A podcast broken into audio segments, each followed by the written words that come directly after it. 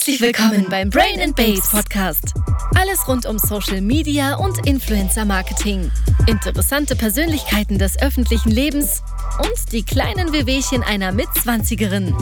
Gibt es hier von Influencerin und Agenturgründerin Emily Wilkowski zu hören.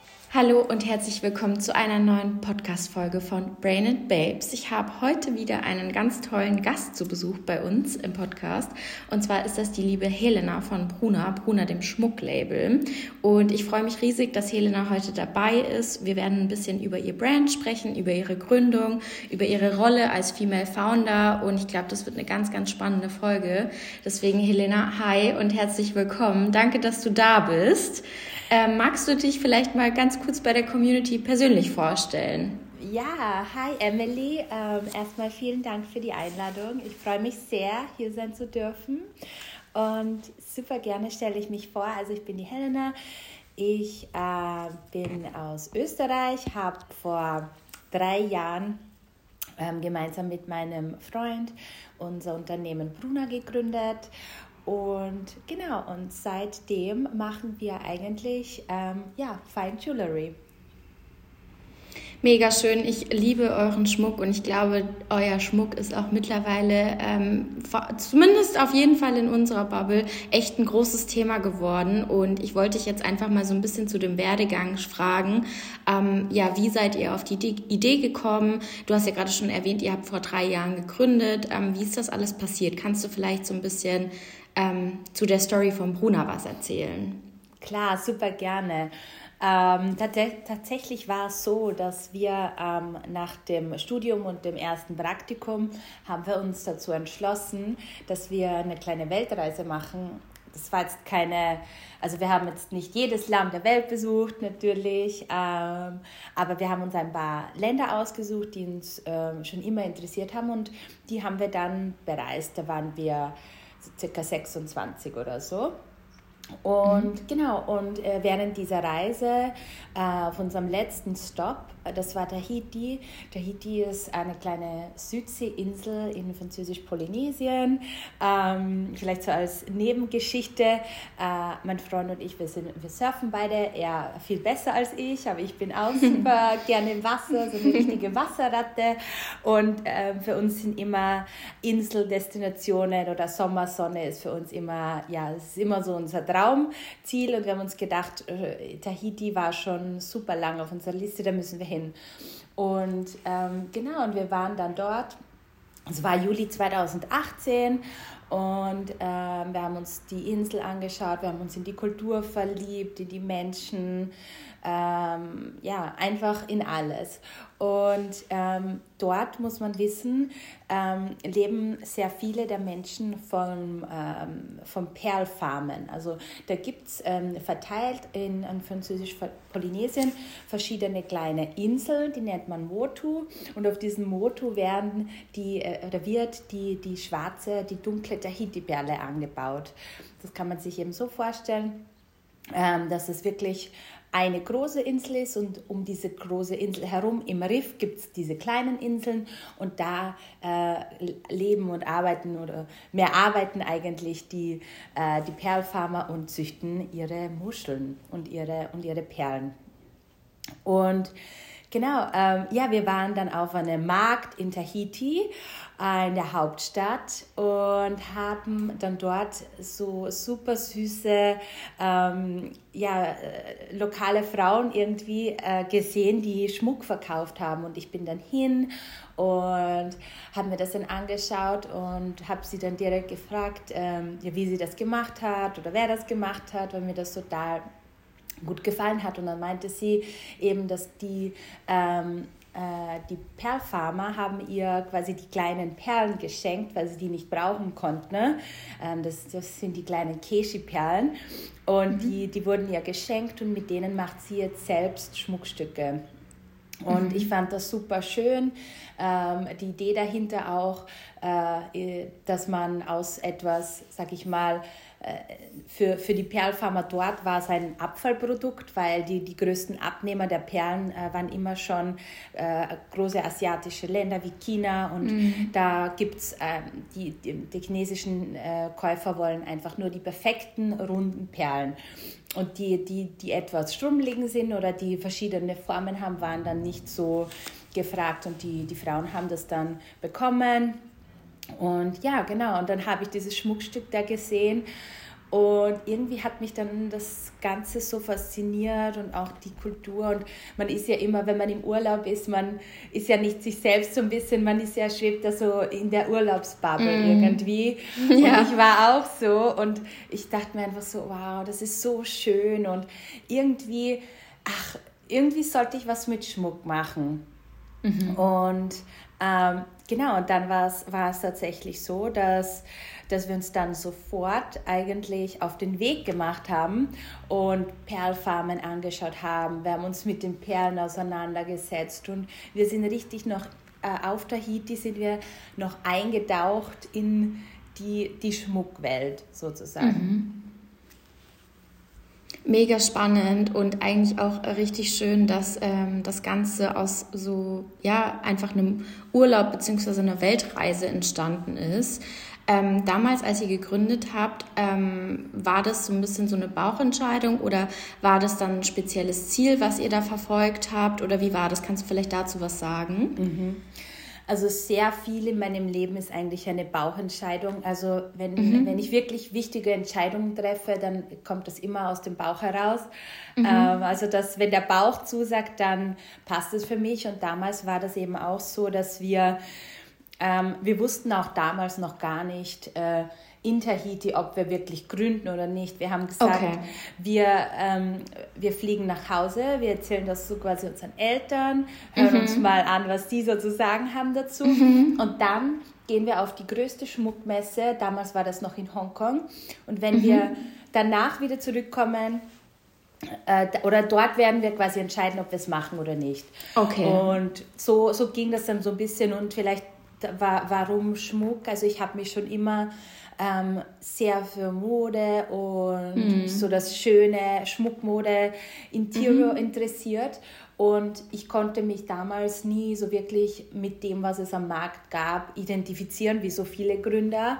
Mhm. Und habe mir immer schon sehr viel Schmuck aus Australien bestellt oder aus mhm. Amerika. Also ich verfolge da gibt so ein paar Brands, finde ich, die machen einen super guten Job und oder haben früher, äh, ob das Glossier war oder äh, also es gibt so ein paar echt äh, coole, stylische Brands aus, aus den Ländern, yeah. die haben mich immer schon fasziniert. Das waren jetzt vielleicht Modebrands oder, yeah. oder Beauty-Brands, aber ich fand immer, das, das fand ich immer toll und irgendwie wusste ich so, dass, dass das, was es in, in Deutschland oder Österreich oder im Dachmarkt gibt, dass damit kann ich mich nicht 100% identifizieren. Das mhm. ist nicht mein Style. Äh, ich mhm. stehe nicht zur, zur Brand. Ich finde ich, ich bin ein sehr visueller Mensch und für mhm. mich muss das immer irgendwie außergewöhnlich sein und besonders sein. Und dann haben wir uns auch so ein bisschen den Markt angeschaut, was gibt es eigentlich, ähm, mhm. wo könnten wir unsere, ja, unseren Platz finden. Ne?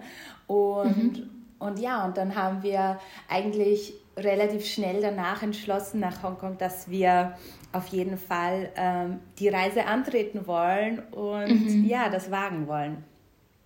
Richtig, also ich liebe solche Stories, weil oft ist es so, ich finde, wir verlieren uns manchmal so in unseren Zielen und Plänen und ähm, vergessen dabei oft, dass vielleicht eben auch eine Karriere, so wie zum Beispiel in deinem Fall, ähm, einfach auch echt aus einem reinen, ja, wie so eine, auf so einer Reise passieren kann oder eben aus, aus dem Bauchgefühl einfach kommt, dass das einfach was Persönliches ist, was einem so des, der Körper so ein bisschen sagt, so hey, probier das oder mach das doch und ja, umso schöner, dass ihr daraus eben dann ähm, Bruna formen könnt, konntet, beziehungsweise ähm, ja, gründen konntet. Und ähm, damals wart ihr noch super jung, also ihr seid es natürlich immer noch, aber äh, das, äh, damals doch mal einen Ticken jünger. Und ähm, du hast ja gerade schon so erzählt, so daraus, damals ist es so ein bisschen eher aus dem Interesse raus entstanden. Aber ich glaube, ähm, Bruna hat sich so auf dem Weg natürlich ähm, weiterentwickelt, genauso wie du wahrscheinlich. Und ähm, soweit ich weiß, ist bei euch ähm, Thema nachhaltig Nachhaltigkeit, Purpose, Konsum, das sind ja schon alles Themen, mit denen ihr euch ja auch aktiv befasst. Und ähm, genau, mich würde einfach interessieren, ähm, was das so für eine Rolle zum einen natürlich bei eurem Schmuckbrand spielt ähm, und vor allem auch, was das für eine Rolle für dich persönlich spielt, also als Gründerin. Mhm. Auf jeden Fall. Also du musst wissen, ich komme ja ähm, aus der Steiermark. Beide, beide Elternteile haben einen Bauernhof zu Hause. Ähm, für uns war also meine, meine ich sage immer, meine Großeltern waren schon nachhaltig, da gab es das Wort gar nicht, weil wir einfach ja. nichts weggeschmissen haben. Ja, äh, voll. Egal zu welchem Bauern du gehst, äh, glaube ich, das wird dir jeder sagen. Und das, damit bin ich einfach aufgewachsen. Also ich bin am Land groß geworden. Ich habe die Natur immer schon geliebt und auch sehr geschätzt und ähm, Tiere. Und, und, und für mich war eigentlich von Anfang an klar, ich wusste, nicht mit, mit 26, dass ich irgendwann mal gründen würde, aber ich habe mir immer schon mhm. gesagt, wenn ich einmal was mache, dann mache ich was und auf Österreich sagt man, dann mache ich was Gescheites. Also ich mache äh, ja. keine halben Sachen und ich, ich, ja. ich, ich produziere keinen Ramsch oder Schmarrn, sondern ähm, äh, was ich mache, das muss einfach so Hand und Fuß haben für mich, weil ich selber sonst einfach auch nicht dahinter stehe.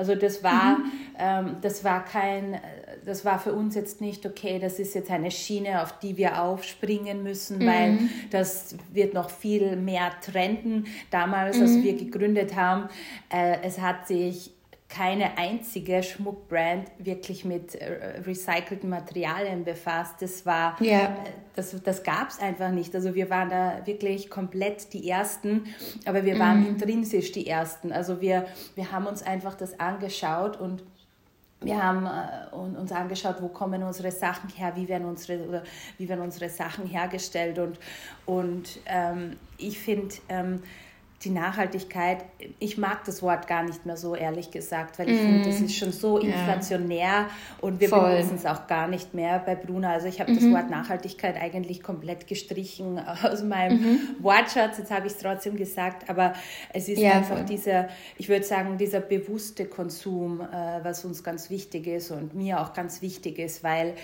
ähm, natürlich, der Mensch wird immer irgendwo konsumieren, aber wir mhm. alle und vor allem finde ich auch Unternehmen haben einfach diese Verantwortung.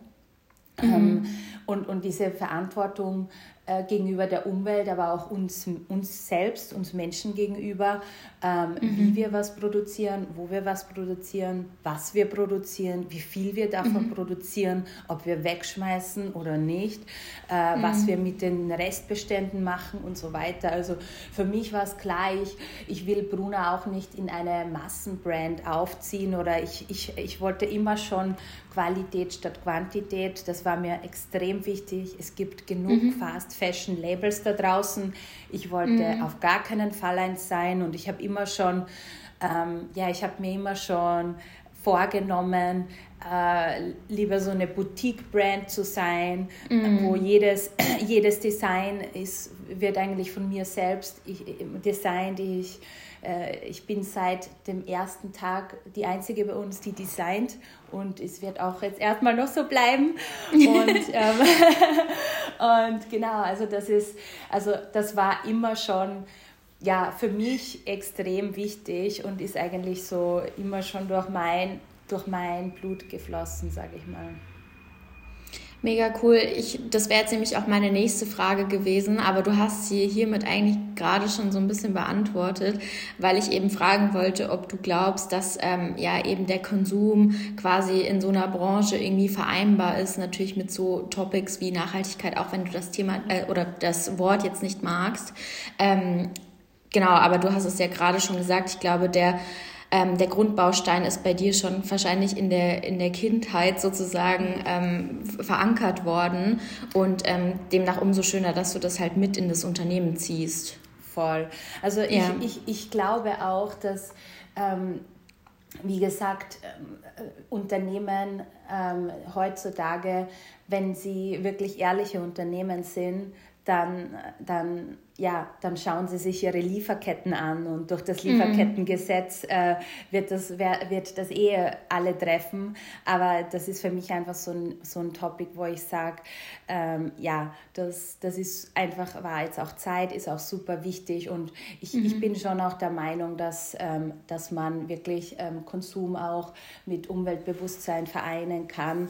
Und ich sage mhm. immer, es, es, es, es liegt an jedem Konsumenten oder jede, ja, jedem Konsument, Konsumentin selbst in der Hand, äh, was, für was er sich entscheidet, weil du kannst dich für, ich sage jetzt mal ein bisschen überspitzt, deinen Billigschmuck äh, vom H&M entscheiden oder du sagst, du sparst dein Geld und leistest dir eine Massivgoldkette von Bruna zum mhm. Beispiel und die hast du für immer. Und ja, das voll. ist halt, ja, das ist, das ist nachhaltig, weil die, die, die, die, die wirst du so oft tragen, die wirst mhm. du weitergeben, die wirst du vielleicht mal deine, deiner Tochter weiterschenken. Das heißt, mhm. wenn du dir anschaust, wie oft du das eine Stück versus das andere Stück trägst, dann ist das halt einfach, dann kannst du auch gern konsumieren.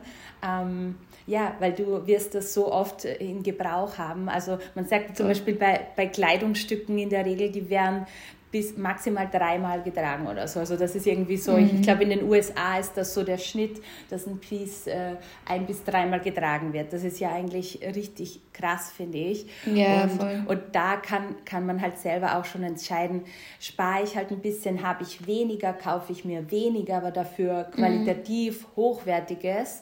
Und mhm. das ist auch eigentlich meine Philosophie.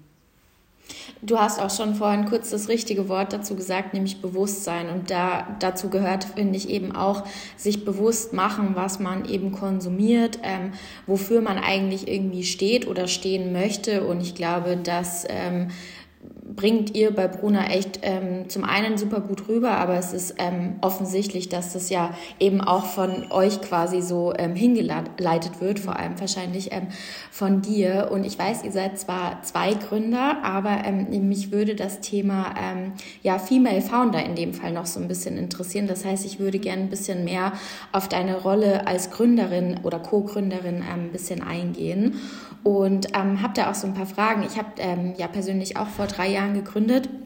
Und für mich ist das auch immer super spannend und ich lerne auch immer gerne von anderen Persönlichkeiten und ich finde, mit Bruder, ihr macht einfach einen richtig guten Job und man ja, man sieht euch vielleicht jetzt nicht so oft im Vordergrund, aber es ähm, ja, ist ja einfach jetzt quasi deine Rolle, auch das Unternehmen zu führen und ähm, vielleicht da eben auch ein Vorbild zu sein, ähm, deine, deine Werte mit in das Unternehmen zu bringen. Und ich wollte dich einfach fragen, ähm, wie gehst du mit deiner neuen Rolle als ähm, ja, Female Founder oder Gründerin um? Also war das für dich ein, ein, ein großer Switch oder musstest du dich da erstmal einfinden oder kam das natürlich? Genau, das würde mich interessieren können?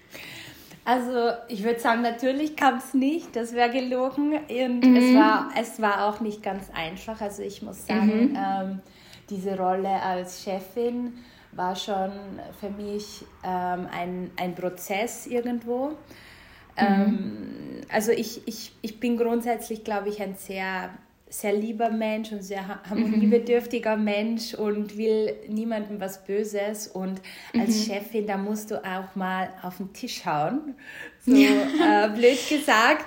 Und ja. du musst auch durchgreifen und du musst auch ganz klar irgendwo ja, ähm, die Leute halt führen. Also, mhm. und, und, und ich, ich bin der Meinung, dass, dass es, es braucht jetzt nicht unbedingt, also eine gute Führungsperson, meiner Meinung nach, die hat das auch gelernt. Also zu mhm. führen, das muss man erst lernen. Und ich habe das auch, mhm. ich habe mir auch am Anfang gedacht, ah, ich weiß nicht, ob ich so eine gute Chefin bin oder ob ich, ob mhm. ich mein Team gut genug führe und habe mir auch immer wieder da so hatte da einfach Selbstzweifel auch und dann habe ich mich mm. ein bisschen mhm. reingelesen, habe Podcasts angehört, habe Bücher gelesen und ich bin einfach so drauf gekommen, ähm, dass, dass es anderen Leuten genauso ging. Also es ist kein mhm. Meister vom Himmel gefallen und es ist auch kein Lieder vom Himmel gefallen. Also das ist harte Arbeit, das sind mhm. Kurse, das sind, das, da muss man sich, da muss man sich, das ist ein Job. Also das ist mhm. wirklich ein Job. Und ich hatte den Job halt neben, sag ich mal, zehn anderen Jobs im Unternehmen, weil mhm. ich sehr viel auch noch äh, operativ am Anfang tätig war. Ähm, mhm. und, und, das war, ist mir schon sehr schwer gefallen. Ich war auch, glaube ich, ein bisschen zu sehr People Pleaser und Nice Guy mhm. oder Girl, Nice Girl eher. Mhm. Und mhm. habe mich dann so in den letzten drei Jahren irgendwie äh, erst so zu dieser, äh, in diese Leadership-Rolle wirklich so eingefunden. Also alle mhm. Zuhörerinnen und Zuhörer da draußen, nehmt euch den Druck raus, weil ich kann euch nur ehrlich sagen, also mir ging es auch nicht, also ich, es ist sehr schwer. Also das Topic mhm. People und Leading, das ist wirklich schwer und ich glaube, das ist für alle Gründer das, das geht einfach über den Kamm geschert, wirklich allen gleich. Also mit jedem, yeah. den ich noch gesprochen habe, yeah. hat gesagt, das, das Thema People und Leading ist kein einfaches. Aber yeah. ähm, ich hatte oder ich habe das Glück, dass ich ein super tolles Team habe und die mich auch als junge Unternehmerin und als junge Chefin äh, mhm. und Expertin in den Bereichen so anerkennen. Mhm. Und die ähm, ja, die, die, die einfach mit mir gut zusammenarbeiten und äh, die ich selber empowere und die mich wieder empowern. Also es ist, wir sind, glaube ich, 90 Prozent Frauen im Unternehmen, was ich super finde. Also nichts gegen Männer, ihr könnt nein, euch gern bewerben. ja. Aber wir sind aktuell halt einfach mehr Frauen äh, bei ja. uns. Ähm, genau, aber ich, ich finde so das Thema, ja, also ähm, Female Leadership, also Frauen, ganz ehrlich, müssen sich auch unterstützen, sage ich immer. Und, ja. und ich, ich, ich empowere auch meine Mädels und mhm. ähm, sehe mit, ja, ich freue mich immer extrem zu sehen, wenn ich so Erfolgsgeschichten bei uns auch im Unternehmen oder so ja, mhm. Wachstum äh, sehe. Also das zeigt mir dann schon, dass ich vielleicht gar nicht so einen schlechten Job mache, obwohl ich mir immer denke, ich bin keine gute Gründer, ich bin keine gute ja, Leaderin, aber ja. Ja, ich glaube, das ist das ist leider dieses Imposter-Syndrom, was irgendwie echt so viele Frauen oder die meisten wahrscheinlich irgendwie haben. Man sieht oft, glaube ich, gar nicht, was man alles so schafft und macht. Und ähm, mhm. man sieht sich selbst ja immer anders wie andere. Und ich bin mir ziemlich sicher, dass du einen sehr, sehr guten Job machst, weil sonst wäre Bruna auch nicht da, wo es gerade ist. Natürlich ähm, hängt es auch mit dem Team und allem zusammen, aber ähm, trotzdem, so die Führung kommt ja irgendwie von dir und deinem Partner und ähm, ja, hat schon was zu bedeuten auf jeden Fall. Und ähm, würdest du sagen, dass du dich verändert hast seit ähm, ja, der Gründung oder seit der Entwicklung auch so mit Bruna? Ja, auf jeden Fall. Ich glaube, ich bin schon über mich dreimal hinausgewachsen mhm. und habe sehr viel gelernt. Also es war, ich sage immer, ich habe noch nie in meinem Leben, auch nicht im Studium, so viel in so kurzer Zeit gelernt wie in der Selbstständigkeit. Ja, also ich voll. bin hingefallen, bin aufgestanden, nochmal, nochmal, ja. nochmal.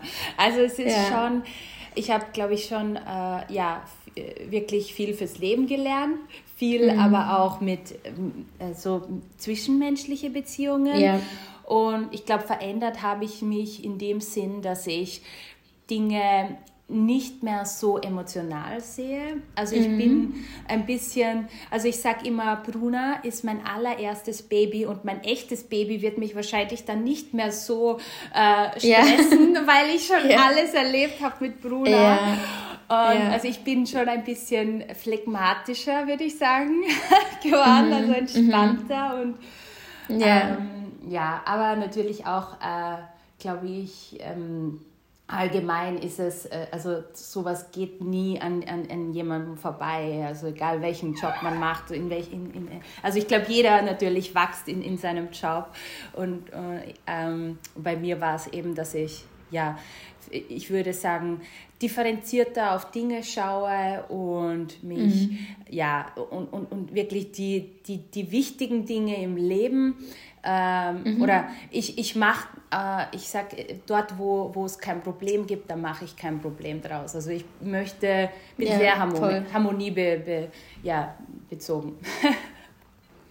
Ähm, ist auf jeden Fall, glaube ich, gut und äh, bringt auch wahrscheinlich viele Vorteile mit sich, weil man dann, glaube ich, auch so bei kleinen Dingen nicht so schnell aus der Bahn geworfen wird, sondern erstmal vielleicht ein bisschen Ruhe bewahrt und eben erstmal guckt. Ich sage auch zum Beispiel, ich sage immer, für jedes Problem gibt es auch eine Lösung, auch wenn es im ersten Moment vielleicht nicht so scheint, aber das ist äh, meistens so. Und ähm, du hast gerade schon gesagt, du bist ein paar Mal äh, hingefallen und wieder aufgestanden. Ähm, deswegen wollte ich da mal so ein bisschen fragen, was waren denn so ähm, deine Hürden? Oder magst du vielleicht mal von einer bestimmten Hürde irgendwie erzählen? Oder ja, das würde mich auch interessieren. Mhm. Mhm, ja, klar. Also ich glaube, die allererste Hürde, die man hat, und vielleicht können sich da viele Hörerinnen auch so ein bisschen hineinversetzen, mm, wenn du plötzlich mit einer Million Dinge über äh, bombardiert wirst, ähm, dass du Prioritäten setzt. Und mhm. ich, ich, ich muss ganz ehrlich sagen, also ich habe ich hab erst durch Bruna gelernt, in meinem Leben und für mich selber Prioritäten zu setzen, weil mhm. ich habe immer zu allem Ja gesagt und mhm. ich hatte dann, also mein Terminkalender war voll, meine Aufgaben waren voll ich habe mich gefühlt, als würde ich von links und rechts, von allen Seiten zerrissen werden. Und, mhm. und, und, und ich, ich, ich wollte es dann auch Leuten recht machen. Und obwohl ich dann irgendwie eigentlich keine Energie mehr hatte, habe ich da und da mhm. und da zugesagt. Und, und das Toll. war was, wo ich wirklich auch so, was mich mental schon auch sehr mitgenommen hat, eine Zeit lang, mhm. gerade am Anfang wo ich mhm. dann aber irgendwann im Sommer mal, habe ich gesagt, so jetzt ist Schluss ich, ähm, ich muss jetzt lernen, Prioritäten zu setzen. Ich, mhm. ich, ansonsten schaffe ich das nicht. Also für mhm. mich war das einfach viel zu viel alles am Anfang. Und ich glaube, da ist, mhm. das ist so das typische Startup-Syndrom. Ähm, yeah. du, du, hast, äh, du hast viele Ideen, du willst alles umreißen. Aber du hast einfach nicht genug Zeit selbst. Du hast nicht kein yeah. großes Riesenteam jetzt an deiner Seite. Yeah. Du hast auch noch Voll. keine Erfahrungen und so weiter oder zu wenig Erfahrungen. Und das war einfach was, wo ich wirklich allen Leuten das wirklich nur ans Herz legen kann. Leute priorisiert und mhm. stresst euch nicht zu Tode und mhm. schaut einfach, dass ihr die Hebel bedient, die wirklich am meisten bewirken. Und mhm. nehmt euch Zeit für euch selbst, weil Work-Life-Balance, das ist so ein blöder Spruch mittlerweile. Ist auch so ein schon. Phrase, gell? Ist ja. auch so ein Phrase schon, aber ja. es, ist halt, es ist halt auch so ja. wahr. Ich kann dir nur sagen, ich habe teilweise die ersten zwei Jahre bis zwei Uhr morgens gearbeitet. Ich habe mhm. 80 Stunden Wochen gemacht. Ich war einfach ausgelaugt. Ich war neben, ich bin neben mir selbst gestanden. So mein Papa, wenn er mich gesehen hat, sagt, schaust aus wie ein Geist manchmal. Ja. ich war halt immer am Handy. Und ja. das ist halt auch was, wo ich sage, da bin ich, da musste ich erst ganz hart hinfallen, dass ich mhm. dann auch wirklich erkannt habe, so, mein Tag hat auch nicht unbegrenzt Stunden. Und Voll. ich muss einfach, ich muss das machen, damit ich gesund bleibe, damit das Unternehmen gesund ist ja. und damit es mir auch Spaß macht. Ja, das ist auch, glaube ich, ich glaube, dieser Prozess ist nie ausgelernt, wenn ich ehrlich bin. Also ich glaube, es, man vor allem als Gründerin oder Selbstständige kommen immer mal wieder so Sachen, wo man sich denkt, oh je, jetzt habe ich gerade das eine überwunden, jetzt kommt schon das nächste. Aber ähm, ich glaube, es gibt mittlerweile ja auch echt super viele hilfreiche Tools. Du hast ähm, vorhin schon gesagt, dass du viele Bücher und Podcasts dazu ge gelesen oder gehört hast. Benutzt du auch andere Tools zum Beispiel? Also machst du Business Coaching oder hast du echt mal irgendwelche Workshops gemacht oder kannst du da noch irgendwie was empfehlen? Tatsächlich habe ich gar nichts äh, von dem gemacht. Ähm, mhm. Ich habe einfach wirklich hauptsächlich ähm, Business-Bücher gelesen, aber mhm. schon ähm, einige auf jeden Fall. Mhm. mhm. Ähm, aber Workshops, muss ich sagen, war mir damals ein bisschen äh, zu teuer teilweise. Yeah. sehr viel Geld einfach für Workshops zu investieren. Ja. Am, am, Anfang vom Startup, du hast eher weniger Geld. Ähm, ja.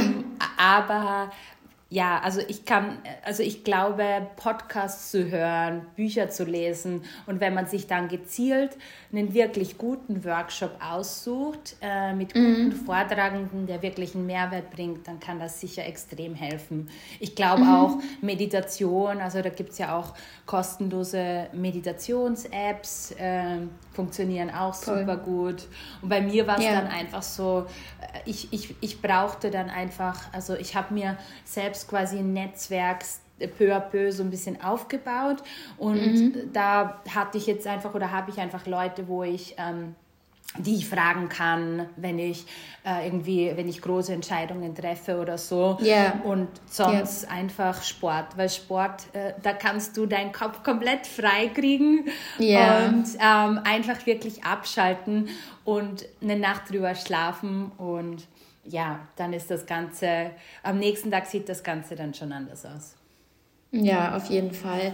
Und ähm, so zum Beispiel von den Büchern oder von dem Podcast, ähm, ist dir eins davon irgendwie besonders im Kopf geblieben oder hast du irgendwie ein Female Founder Vorbild oder sowas, wo, wenn du dir zum mhm. Beispiel mal unsicher bist oder so, wo du immer mal irgendwie nachschaut, schaust, was dich motiviert oder so. Bei mir persönlich ist das immer so, dass ähm, echt, wenn ich mal so ein bisschen in so einem, in so einem Tunnel bin, sage ich jetzt mal, wo man vielleicht nicht mehr so schnell das Positive sieht, dann höre ich mir irgendwie oft gerne Podcast-Folgen an von ähm, anderen Gründerinnen oder so, die mich halt dann wiederum motivieren. Hast du sowas vielleicht auch oder hast du generell irgendwie ein weibliches Vorbild oder so? Mhm. Mm, ein weibliches Vorbild. Also ich habe viele Frauen, die ich ähm, bewundere und denen mhm. ich auch folge. Aber mhm. wenn es ähm, so zum Thema ähm, zum, ja, so wenn, wenn es so Gründerfragen äh, geht, dann habe ich so ein paar Bücher eigentlich, wo ich immer mal gerne mhm. nachschaue. Mhm. Also ich habe zum mhm. einen, kann ich euch empfehlen, äh, Lead, äh, Leadership äh, und, Themen und Unternehmensführung von Yvonne Cortinat, dem Gründer von Patagonia, Let My People Go Surfing. Mhm. Es ist mhm. ein mega cooles Buch und ich, ich liebe seine Philosophie, habe auch sehr viel von ihm übernommen, auch für mhm. unser Unternehmen. Ähm, was ich auch cool finde, ist Radical Condor. Ähm, mhm. Scale Up, ähm, was noch? Ah, da gibt es so viele. Ja. Aber ja, das sind schon, das sind schon so die, ja, die, die drei, die ich, die ich auch je, auf jeden Fall empfehlen kann. Mhm. Das sind auf jeden Fall schon mal gute Empfehlungen, werde ich mir nachher auch gleich mal anschauen. Ähm, und Hast du vielleicht so nach den letzten Jahren, ähm, die du jetzt mit Bruna erlebt hast, ähm, hast du vielleicht so einen Tipp an dein jüngeres Ich? Also so, wenn du jetzt im, in Anbetracht dazu, wie du zum Beispiel angefangen hast, so, was würdest du jetzt so zu deiner Anfangszeit dir selber sagen? Ich würde mir, glaube ich, sagen, uh, trust the process. Also mhm. vertraue in den Proze Prozess, vertraue in dich selbst und ähm, stress dich nicht zu viel, weil mhm. es wird alles so kommen, wie es kommen soll.